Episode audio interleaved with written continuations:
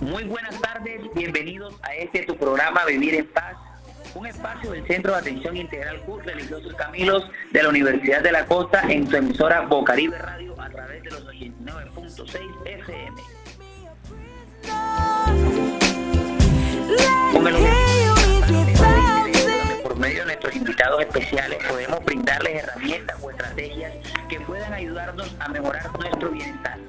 Le damos eh, la bienvenida a toda nuestra mesa de trabajo, quienes hacen parte fundamental de este programa eh, en, este, en este día tan maravilloso. Hoy 10 de junio, y es un día chévere que comienza eh, el verano.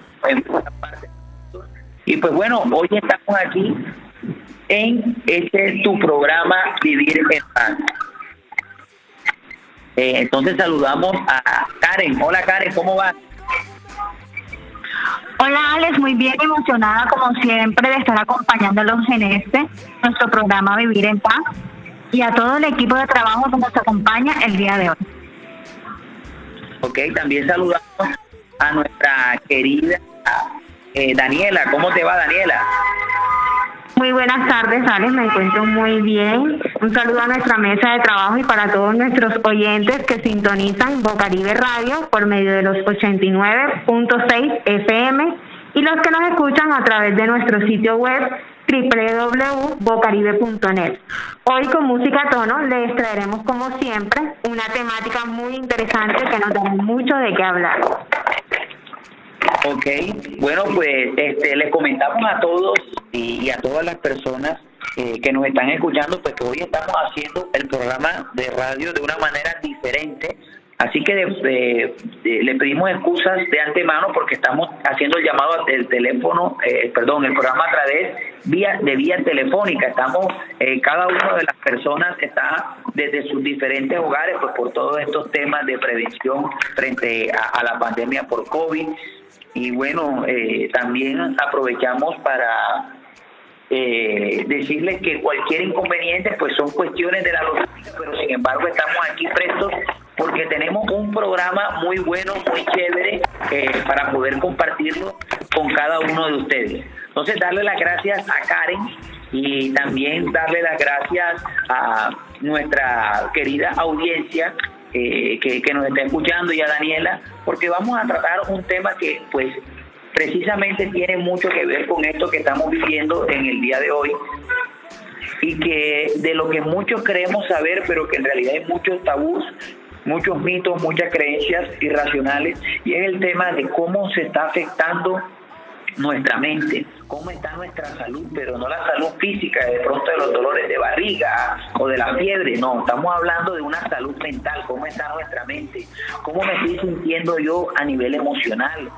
eh, porque digamos que estamos viviendo y atravesando una crisis eh, digamos, por todo esto de la pandemia, este pico que, que ha dejado, pues, digamos, muchas eh, muertes, pero además de eso también estamos viviendo una crisis social por todo esto del paro nacional, muchas protestas y que también ha dejado un sinnúmero de muertos y que ha ocasionado también un nivel de desaparición, nivel de eso.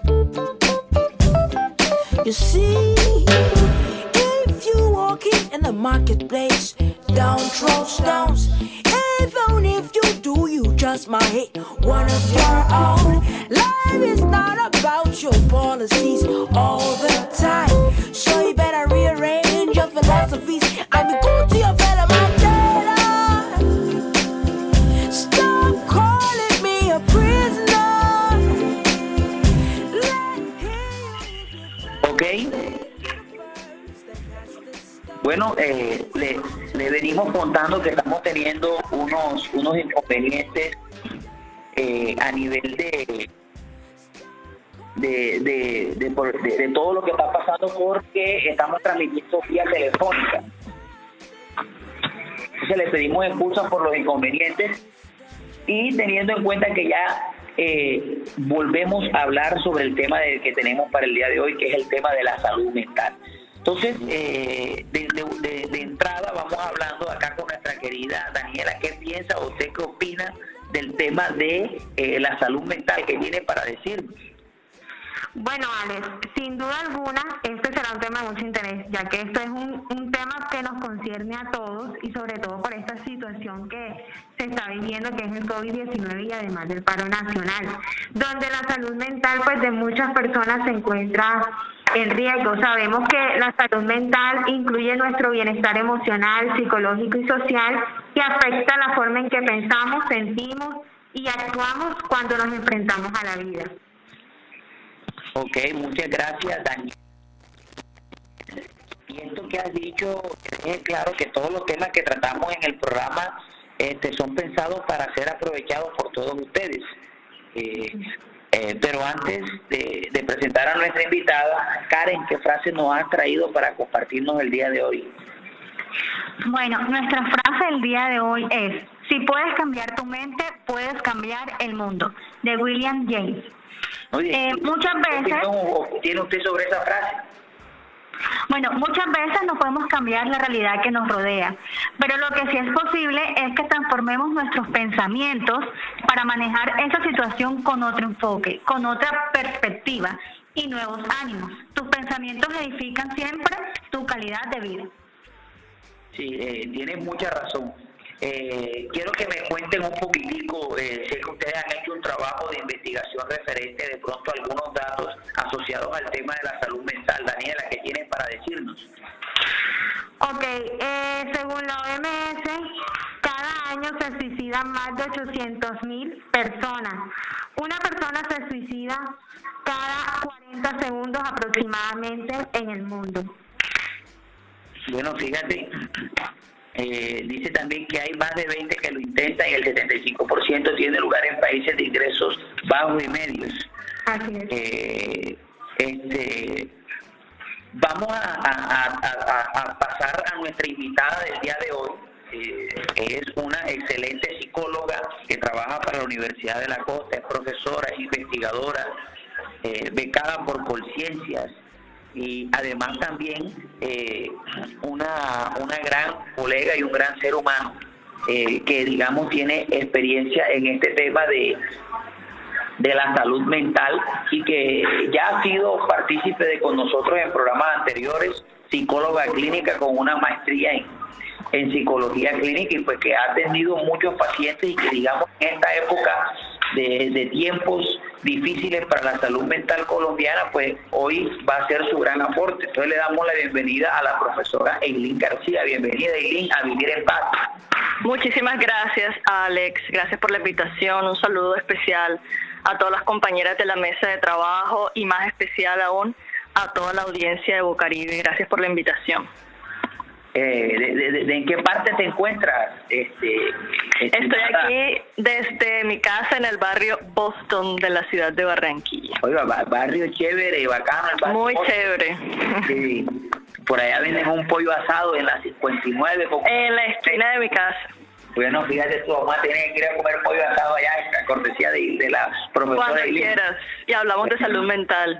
Ok, bueno, pero aprovechemos que la tenemos usted aquí. Eh, Y cuéntenos en estos momentos, eh, hablemos enseguida y, hablemos usted, eh, ¿qué es la salud mental en estos momentos como para tener una claridad y podría decirme usted con su experiencia y lo que está trabajando, eh, ¿por qué podemos decir que en estos momentos estamos pasando por una crisis a nivel de salud mental?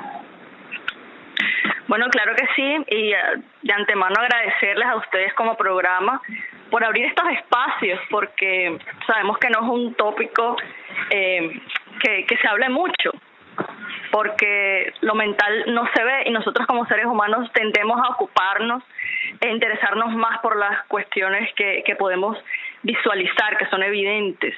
Eh, lastimosamente, hoy por hoy, aunque hemos tenido muchos avances en salud mental, eh, lo que tiene que ver con estos temas sigue siendo un gran tabú.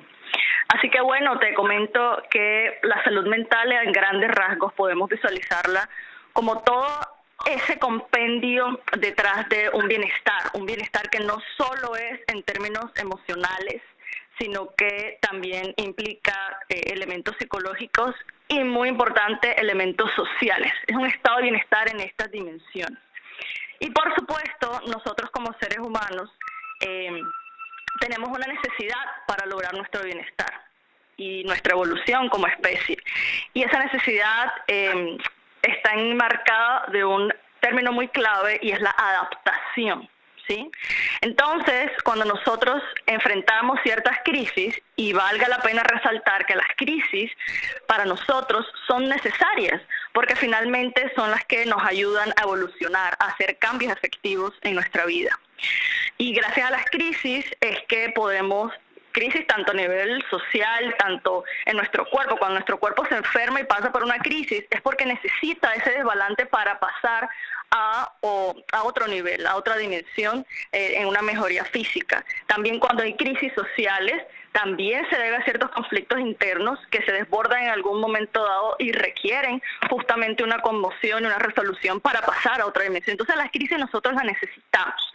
Ahora bien, ¿qué es lo que sucede y para lo cual nosotros no estamos preparados como especie? Y es estar bajo una situación crítica por mucho tiempo. Esos elementos em, unidos a las capacidades de afrontamiento que tengamos desarrolladas van a hacer que nos veamos afectados. Eh, como sociedad, pero también en términos individuales por las propias diferencias inherentes que hay en cada ser humano, eh, van a hacer que, que, nuestra salud mental se pueda ver afectada en algún momento. Estas situaciones críticas que enfrentamos en el medio de la pandemia, en medio de la situación social que vive el país, en, medio del paro, ha, digamos, sido contingente para eh, que se susciten ciertos elementos que afectan la salud mental. Te tengo que mencionar, por ejemplo, eh, muchos problemas de orden familiar, muchos problemas de pareja, pero sobre todo, en ánimo de la prevalencia de consulta que, que hemos observado, hay mucha consulta en torno a los problemas de estado de ánimo, por ejemplo, depresión, pero debo resaltar sobre todo en lo que tiene que ver con la ansiedad. Te puedo decir que un promedio de los últimos casos que ha atendido em, en estos dos años anteriores, eh, en promedio de 100 casos, tengo que decir que 80 eh, han sido en torno a la ansiedad. ¿sí? Eh, situación que, por supuesto, no era muy frecuente. Usted disculpe, cuando hablamos de, de estos casos de ansiedad, podemos decir que la ansiedad es una, una enfermedad, algo asociado al tema de la salud mental, o me gustaría más bien que usted nos describiera este, a nivel de salud mental, cómo, porque usted comenzó diciéndonos que la salud mental no se veía, era algo, entonces las enfermedades mentales por lo general no se ven. ¿Cómo podemos nosotros identificar que, que tenemos nuestra salud mental afectada? ¿Cuáles son esos indicadores que nos pueden dar a decir, hey, me estoy sintiendo mal, pero no me doy cuenta porque es algo de la salud mental. O sea, explíquenos un poquito. Sí, claro. Sí, claro. Eh, muy buena pregunta. Primero partamos del mismo constructo y elemento adaptativo que, te mencionaba, hablando de la ansiedad en particular. La ansiedad para nosotros es súper necesaria, entonces no debemos eh, en primer instancia eh, pensar en la ansiedad o incluso en la depresión como algo negativo, como algo malo, como, algo que inmediatamente está asociado con la enfermedad. Nosotros necesitamos deprimirnos, necesitamos sentirnos ansiosos. Imagínate, Alex, por ejemplo, si tú vas, tienes un examen, ¿cierto? Un examen crucial en tu carrera. ¿Qué pasaría si no te sientes ansioso? No, puede, si no me siento ansioso, me siento confiado y puede que lo pierda. Porque no Exacto, la ansiedad es ese sistema que nos permite a nosotros prepararnos, anticiparnos para una potencial amenaza y sacar justamente nuestros recursos. Entonces podemos entender eh, que, es fundamental y, es, y beneficioso en esa adaptación, pero, porque hay un pero, eh, cuando ya hay ciertas manifestaciones, y las voy a compartir con todo gusto con la audiencia, eh, ya tenemos que ir mirando que esa ansiedad va permeando, va mutando en algo que pueda en algún momento ser algo clínicamente significativo y pueda ser, ¿por qué no?, eh, en algún momento convertirse en un trastorno como tal. ¿sí? Entonces, primero vamos a hablar un poquito eh, de lo que es la ansiedad. Podemos entender la ansiedad como un sistema de respuesta, un sistema de respuesta tanto cognitivo como conductual, como también emocional, que se va a activar cuando nosotros las personas anticipamos ciertos sucesos que son evaluados por nosotros mismos como amenazantes e incontrolables o impredecibles. Entonces, nuestro cuerpo, nuestra mente, nuestras emociones se prepara para atender las situaciones. Ahora bien, cuando nosotros empezamos a ver que esta activación es muy frecuente, es decir, nos sentimos ansiosos más días de lo que no nos sentimos ansiosos, ¿sí? Primero, segundo, empezamos a sentir que esa ansiedad es muy intensa al punto de que cada vez es más incómoda y cada vez puede ser menos tolerable, ¿sí? Segundo, cuando vemos que ya llevamos semanas, ¿ok? Ya esto requiere una observancia eh, mucho más específica y una observancia sobre todo acompañada de un profesional. ¿Listo? Ahora bien, te hablaba, eh, estos son como elementos, la frecuencia de, de, sentirse ansioso, la intensidad de la ansiedad eh, y, la duración de, de, esta sensación, que se afecte el desempeño, pero tenemos que estar muy pendientes justamente cuáles serían esos síntomas visibles, evidentes eh, para nosotros. Primero, un estado constante de preocupación. Eh, en algún tópico las personas van a variar esos elementos de preocupación. Eh, algunas personas están sumamente preocupadas por su salud, Eh, por la posibilidad de, morirse, de estar enfermo, de contagiarse. Algunas personas su preocupación está en torno a si puedo, quiero, debo no salir de casa, estar en aglomeraciones, eh, a ser evaluado por los demás. Entonces hay un abanico de situaciones que van a estar asociadas a esta preocupación eh, en donde va a estar enfocada nuestra mente. Entonces, el elemento central a nivel cognitivo es un estado de preocupación. ¿sí? Eh, a nivel físico, la ansiedad se manifiesta en todo lo que es una activación de nuestro sistema nervioso, justamente porque nuestra mente ha dicho que hay un peligro potencial y tenemos que prepararnos, nuestro cuerpo se activa para poder responder esa amenaza que ya hemos detectado y evaluado. Señales como por ejemplo eh, dolor de estómago, señales como por ejemplo palpitaciones constantes, eh, es decir, una alteración de nuestro ritmo cardíaco constante, eh, alteraciones como dolor de cabeza, fatiga constante, em, movimientos recurrentes de nuestras extremidades, eh, sudoración, por ejemplo, el, insomnio también entra ahí. Claro, la alteración del patrón del sueño, incluso la alteración de la actividad eh, sexual y, y, de alimentación.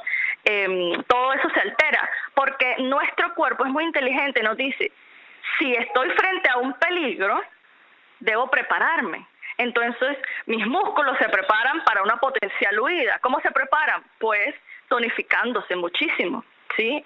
Mi estómago se altera, ¿por qué? Porque todas las funciones intestinales se preparan para eso, se bloquean. ¿Sí? Justamente para, para una potencial huida. Entonces, todo nuestro sistema nervioso se altera en función de esa huida. Lo que empieza a pasar eh, en los estados de ansiosos, cuando eh, hablamos de esta ansiedad que no es buena, esta ansiedad que es maladaptativa, ¿sí? es que justamente los elementos que disparan la sintomatología ansiosa no son del todo racionales. Es decir, bajo una evaluación objetiva, ese elemento, ese suceso, eh, ese foco de nuestra preocupación no tendría el poder para eh, hacernos o, causarnos eh, el daño o, ser una amenaza significativa, ¿sí? Entonces, esos son los elementos que justamente ya deberemos evaluar con, con la ayuda de un profesional cuando nos sintamos eh, de esa manera y, cuando miraremos manifestaciones eh, en ese sentido. Sobre todo la señal eh, para decir necesito ayuda profesional. Eh, para la audiencia es cuando siento que no puedo tolerar eh, el cómo me siento y cuando mi desempeño social, laboral empieza a ser afectado. Ahí es el momento de decir, eh, hay que buscar ayuda. ¿Sí? Antes de eso, los seres humanos podemos eh, empezar a, buscar herramientas de afrontamiento nosotros mismos, de las cuales podemos echar manos para lidiar con ciertas situaciones incómodas y, por ejemplo, eh, con, situaciones que nos generan ansiedad. Ok, este, profe Eileen, eh, creo que ha sido muy, muy este, clara, pues dándonos diferentes ejemplos y diferentes síntomas para nosotros identificarlo. Sin embargo, aquí en, en Vivir en Paz tenemos una sesión que se llama Los mitos de la calle sí. donde hemos recogido algunos mitos que tienen las personas referente al tema de la salud mental y los hemos traído en el día de hoy. Entonces, eh, vamos a escuchar nuestra sesión llamada Los mitos de la calle. Eh, usted nos va a decir si es un mito, si es sí, si es no y por qué. Entonces, vamos con los mitos de la calle. Mitos de la calle. Los mitos de la calle. Ok, bueno, este, hablemos entonces del primer mito. Daniela, ¿qué mito le traemos a la profesora en el día de hoy? Bueno, como mito número uno tenemos, los niños no tienen problemas de salud mental. Mito, falso. Por ejemplo, ¿qué, ¿qué, podemos evidenciar nosotros de problemas de salud mental en un niño?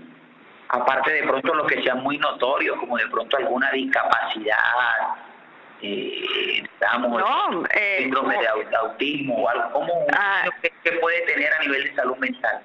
Un sinnúmero, vale. Sobre todo, eh, se hace mito bajo la premisa en la cual, si nosotros miramos eh, la totalidad de, de enfermedades mentales que hay en los adultos, un gran porcentaje de estas son originarias en la infancia y la adolescencia, ¿sí?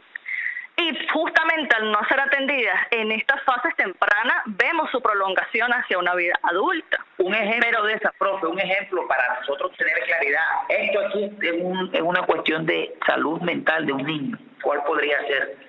Un montón. Por ejemplo, esto que esto que estamos hablando, para ir en, en línea con la temática, eh, los ejemplos que les colocaba, eh, la ansiedad, hay muchos eh, fenómenos ansiosos que inician en la infancia, por ejemplo, y de hecho que incluso son particulares de la infancia mm, en, en gran proporción, no quiere decir que no sea en adultez. Por ejemplo, la, la ansiedad de separación, ¿sí? Es un, un tipo de ansiedad que, que, que empieza en la infancia y da cuenta de ese temor en cuanto a que los padres o la figura principal de cuidado pueda sufrir algún riesgo, algún peligro, se pueda morir. Entonces los, los niños no se separan de los papás, no van al colegio solos, no quieren ir a pijamadas con los compañeritos. Eh, todos esos elementos inician eh, en la infancia. Depresión y ansiedad, depresión también vemos en los niños adolescentes, solo que lo que sí vamos a ver, a diferencia de los adultos, es que eh, las manifestaciones son diferentes. No es lo mismo una depresión en la infancia y en la adolescencia que una depresión en la adultez. ¿Por qué? Porque el nivel de desarrollo cognitivo y emocional de los niños eh, no está al mismo nivel de los adultos. Un niño que tiene depresión, por ejemplo, no es un niño que se va a aislar, no es un niño que va a llorar todo el día, sino que es un niño que va a estar eh, predominantemente enojado, irritable, ¿sí?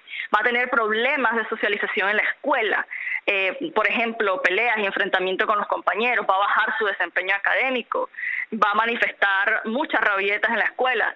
Y se pensaría eh, en la escuela que es un tema eh, de relaciones y demás, pero no podemos estar frente a un caso de alteración del estado anímico, solo que en los niños, insisto, las manifestaciones son diferenciadas.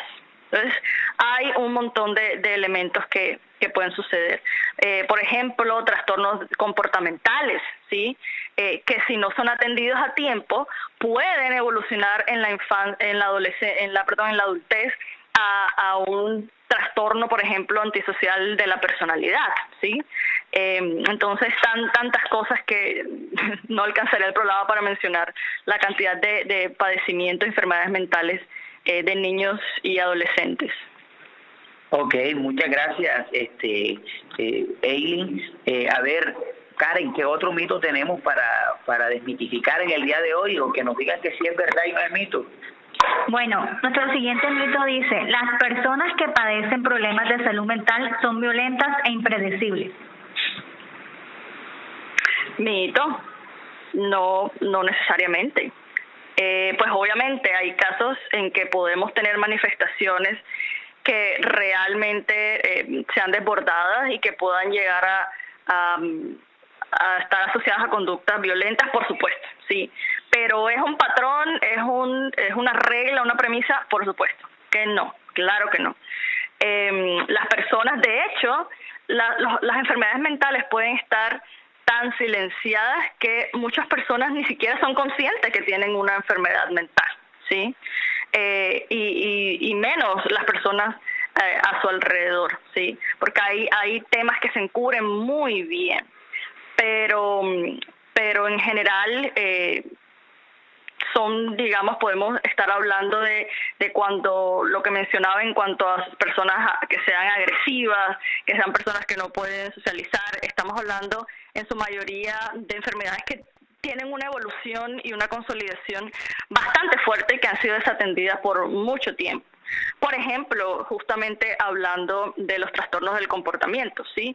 Si estamos frente a un trastorno del comportamiento que ha evolucionado desde la infancia, en la adolescencia y, llegado a la adolescencia, no se ha hecho absolutamente nada en términos de tratamiento em, por ese chico, chica, eh, pues obviamente muy seguramente un gran problema en su control de impulsos, en tu posibilidad de autorregulación emocional. Em, entonces sí, pero si se hacen eh, las atenciones y se prestan los servicios sanitarios a tiempo, pues va a ser una persona que puede tener una socialización, una calidad de vida como casi cualquier otra persona. Ok, muchas gracias, este, Ailey, por esa apreciación que nos haces. Y aquí hay otro último mito, pues que lo voy a leer yo, y está asociado a que, por ejemplo, eh, estas, estas condiciones de salud mental no pueden prevenirse. O sea, la salud mental no puede prevenirse porque no afecta nada ni, genera un cambio en las personas. ¿Eso puede ser un mito o es verdad? Mito, porque por supuesto, de hecho, eh, aprovechando y hablando también de, nuestra profesión un poco, a nosotros nos obsesiona, o debería obsesionarnos mucho más, eh, atender desde estos escenarios eh, donde podemos anticipar los riesgos, donde podemos anticipar, eh, digamos, la evolución y consolidación de enfermedades mentales. Y eso hace justamente referencia a los elementos de prevención. Debemos estar más concentrados en eso que en atender justamente, eh, digamos, el escenario ya clínico, el trastorno como tal, eh, digamos que, que, debe ser una priorización y no lo es, tristemente no lo es eh, en nuestra salud pública en cuanto a enfocarnos más en la prevención. En un ideal es lo que deberíamos estar haciendo, ¿no? en la realidad, el sistema está un poco más enfocado en en los elementos paliativos, en los elementos de intervención. Eso también tiene un, trastorno muy, muy político, muy económico eh, de base, pero el llamado en general que, que, uno hace desde el campo de formación, desde el ideal eh, de atención y trabajo, es a mirar cómo podemos nosotros, justamente con esa premisa que iniciamos cuando definíamos salud mental, ubicar a que cada vez las personas puedan tener ese elemento de bienestar emocional, psicológico y social. ¿Qué elementos pueden garantizar eso? Hemos identificado, por ejemplo, que elementos como eh, trabajar en la inteligencia emocional de las personas, trabajar en sus habilidades sociales, eh, son elementos que ayudan a prevenir muchísimo eh, ciertos problemas en cuanto a su salud mental y muchos otros elementos eh, y conductas de prevención están en pro de la salud mental. Entonces, sí. Ok, bueno, Eileen, vamos a ir a una pequeña eh, ronda música. Ok. Y enseguida regresamos aquí porque el programa está muy interesante para continuar hablando de este tema como es la salud mental. Entonces vamos con una musiquita y enseguida, en menos de cinco minutos ya estamos de vuelta. Listo. Tú sabes que tienes la oportunidad. Diseña tu vida a tu antojo, mira. Licua tus sentidos para volar, para volar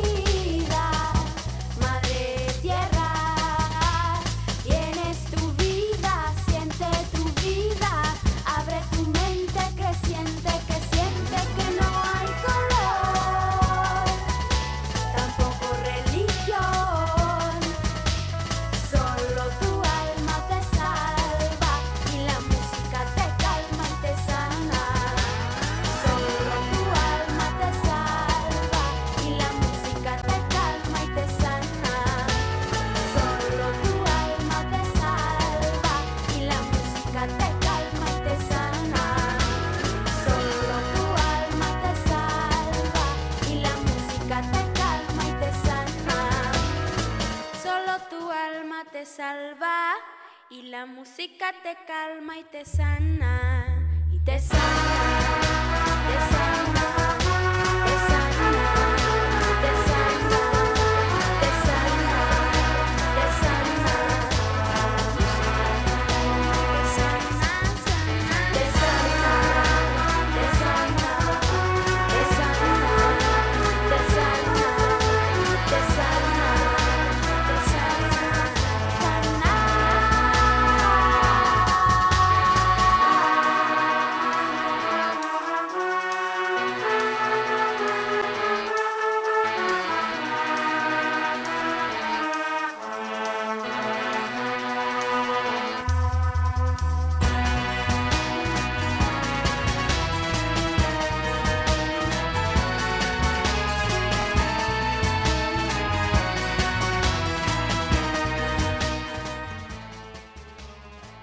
Y continuamos aquí en este tu programa Vivir en Paz, el espacio del Centro de Atención Integral CUP de la Universidad de la Costa en tu emisora Radio. Y le recordamos a todos eh, nuestros oyentes, nuestros radioescuchas, que el Centro de Atención nuevamente abrió sus puertas para atención a la comunidad de manera presencial. Estamos ubicados en la carrera 13, número 10476. Ahí estamos con toda la disposición para atenderlo. Tenemos asesorías psicológicas, asesorías jurídicas. Usted simplemente llega, aparta su cita. También puede apartarla al teléfono 348-1068. A ver, preguntemos a nuestra amiga Daniela, que nos acompaña. Daniela, ¿qué valor tienen las asesorías psicológicas para que la gente enseguida se programe? Las asesorías psicológicas no tienen ningún costo, son totalmente gratuitas. A ver, y le preguntamos a Karen, Karen, ¿cuánto cuestan las asesorías jurídicas? También son totalmente gratuitas. Ok, entonces estamos hablando de que hay un servicio prestado por profesionales eh, con ganas de trabajar por usted y que no tiene ningún costo, así que lo invito a que aproveche. Bueno, ahora ya estando en la misma línea de que venimos trabajando con nuestra querida Eileen, la profesora, psicóloga, experta en el área clínica, eh, eh, eh, queremos hacerle una pregunta. Eileen. Sí. vamos a pasar a una sesión de preguntas donde la gente, digamos, hicimos un trabajo de reportería comunitaria. como, sí, entonces vamos a escuchar dos preguntas que hemos recogido de la comunidad. Sin embargo, como estamos desde vía telefónica, a veces se nos complejiza un poco, entonces vamos a tratar de escuchar eh, un poco y si nos toca repetir la pregunta, que la coloquen ahí en producción desde Bocaribe, que está nuestra querida Laura César, a quien le mandamos un saludo, eh, podamos estudiar. Entonces vamos con la pregunta.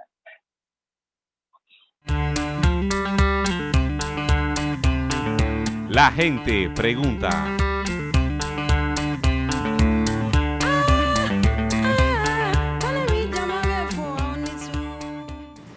Buenas tardes, mi nombre es Valerie Morales y tengo una pregunta el día de hoy. Soy madre de familia y me preocupo por la salud mental de mi hija. ¿Cómo me puedo dar cuenta si mi hija está sufriendo de depresión? Responder a estos temas asociados al COVID-19 pero bueno, estamos aquí tratando. Entonces, para escuchar la, pregunta de la gente, a ver si nos escuchan allá en producción. Buenas tardes, mi nombre es Valerie Morales y tengo una pregunta el día de hoy. Soy madre de familia y me preocupo por la salud mental de mi hija. ¿Cómo me puedo dar cuenta si mi hija está sufriendo de depresión?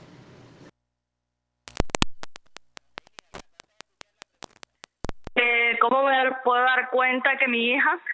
Ahí es que de si tu hija está, eh, está con depresión. Ok, listo. Bueno, no, no sé cómo se llama la señora, pero si su temores en cuanto a este padecimiento, eh, podemos observar primero elementos como eh, una pérdida del disfrute o del gusto por hacer o implicarse en actividades que antes sí le interesaban, sí le gustaban. Ese es uno de los síntomas más importantes.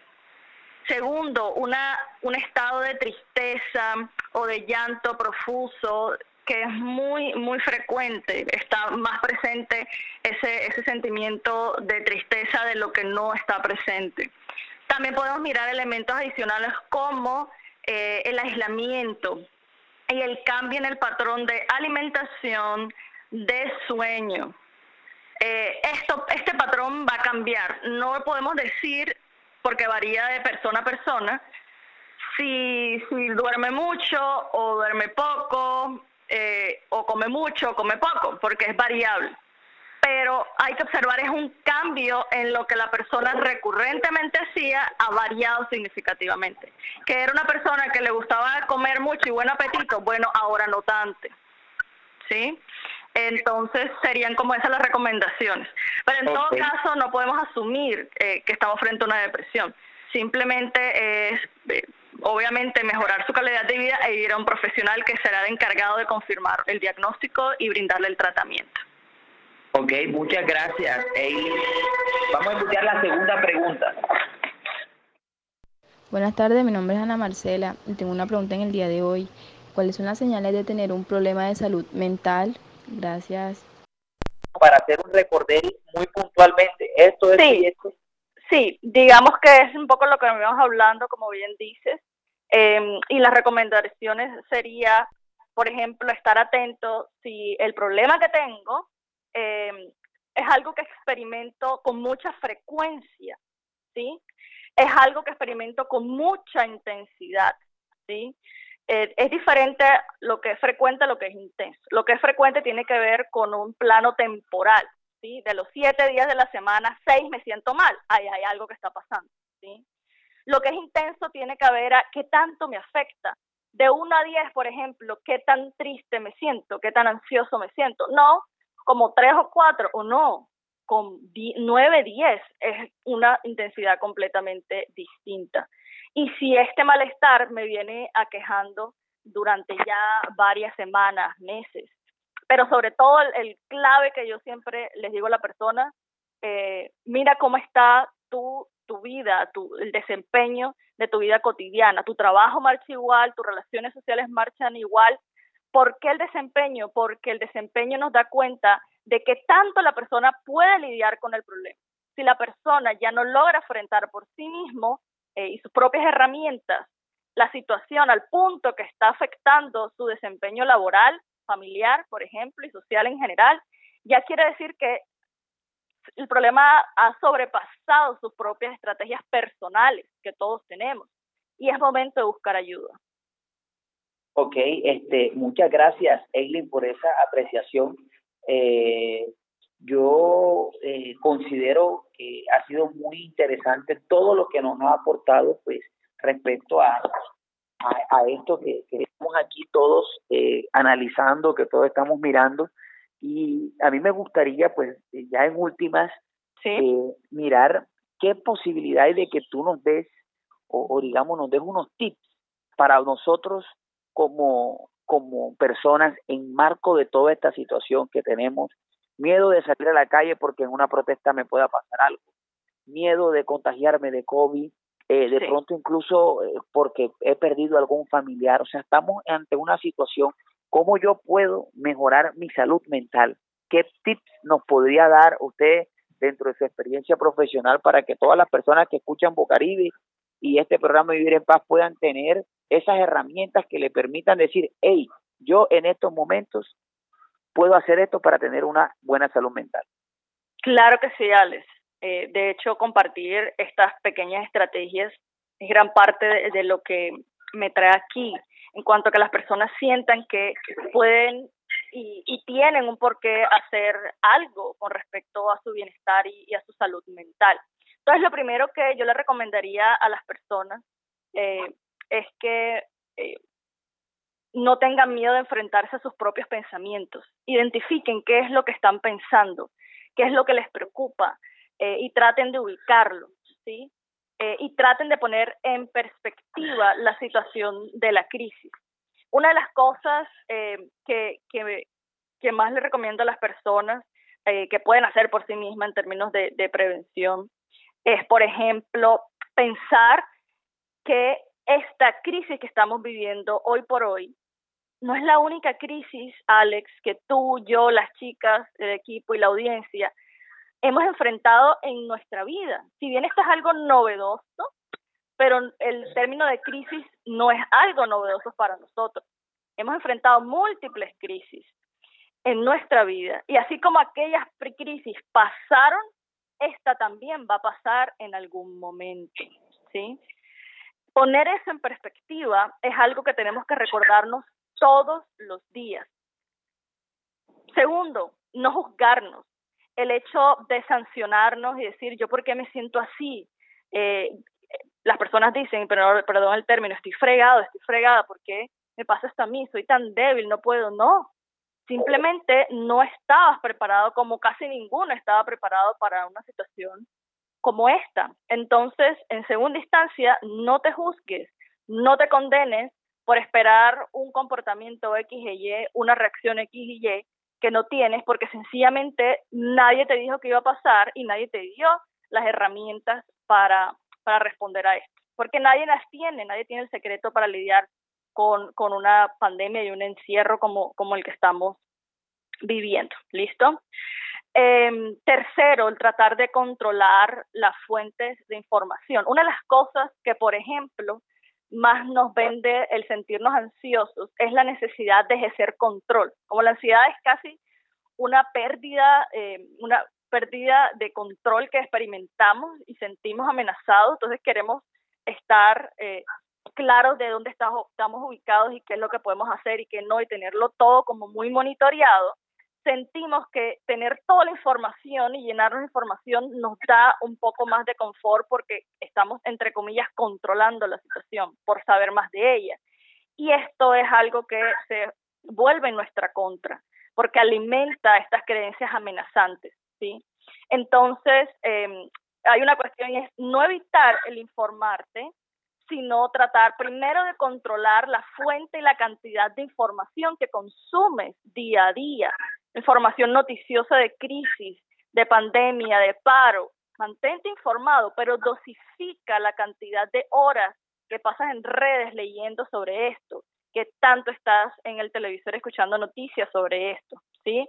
Y por favor, no eh, consumir noticias de situaciones eh, críticas, ya sea del COVID, sea del paro, de lo que sea, em, cuando te vas a dormir en menos de dos horas, Dos horas antes de dormir, prohibido este tipo de noticias, ¿sí? Por lo que ya hablamos de la alteración de, de nuestro sistema nervioso eh, y de la alteración del sueño, que el sueño es fundamental para los seres humanos, ¿sí?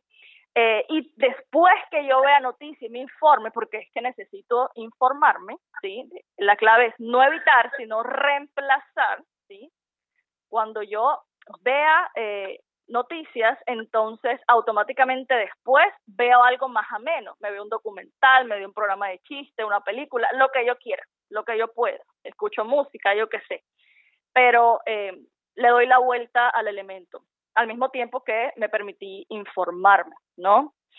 También puedo hacer elementos, eh, digamos, fisiológicos. ya el tiempo se nos, se nos agota, ya eh, y, y chévere, porque eso nos da a entender que la salud mental es, es muy importante para, para todos y todas, y pues en este caso eh, eh nos queda mucha tela por cortar. Mucha sí, tela gracias.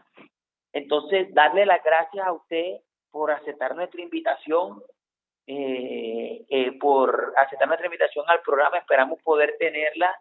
Eh, aquí están diciendo que, que la gente, que, que la gente está, me están escribiendo que el programa está buenísimo. Acá la gente de Bucaribe dice, hay que hacer otro programa de eso. No se quede usted comprometida. Cuente conmigo. ha sido un placer estar con ustedes. Y bueno, ¿me escuchan? Sí, sí, claro, te estamos okay. No, para finalizar les decía, recuerden a los oyentes que estamos en una situación de distanciamiento físico, no social. Podemos estar en contacto y necesitamos estar en contacto con las personas porque esa va a ser la mayor fuente de salud mental en estos momentos. Ok, bueno, muchas gracias, doctora eh, Eileen, y bueno, gracias también a todo el equipo de Bocaribe, a todo el equipo de la mesa de trabajo, y nos vemos en otra ocasión el próximo jueves a las 3 de la tarde en este tu programa favorito, Vivir en Paz. Muchas gracias a Laura Senior en el máster de sonido y estamos bajo la dirección de Walter Hernández. Gracias a todos. Mira, pero que no es lo mismo, que no es